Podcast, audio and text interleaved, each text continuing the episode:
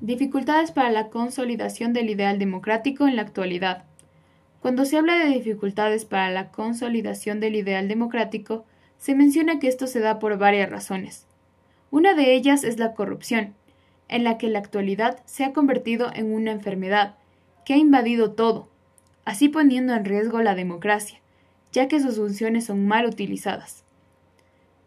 Otra de las razones es la exclusión social, donde se dificulta la participación de los ciudadanos en la toma de decisiones colectivas de la vida cultural, económica, que se le da a las sociedades que pertenecen.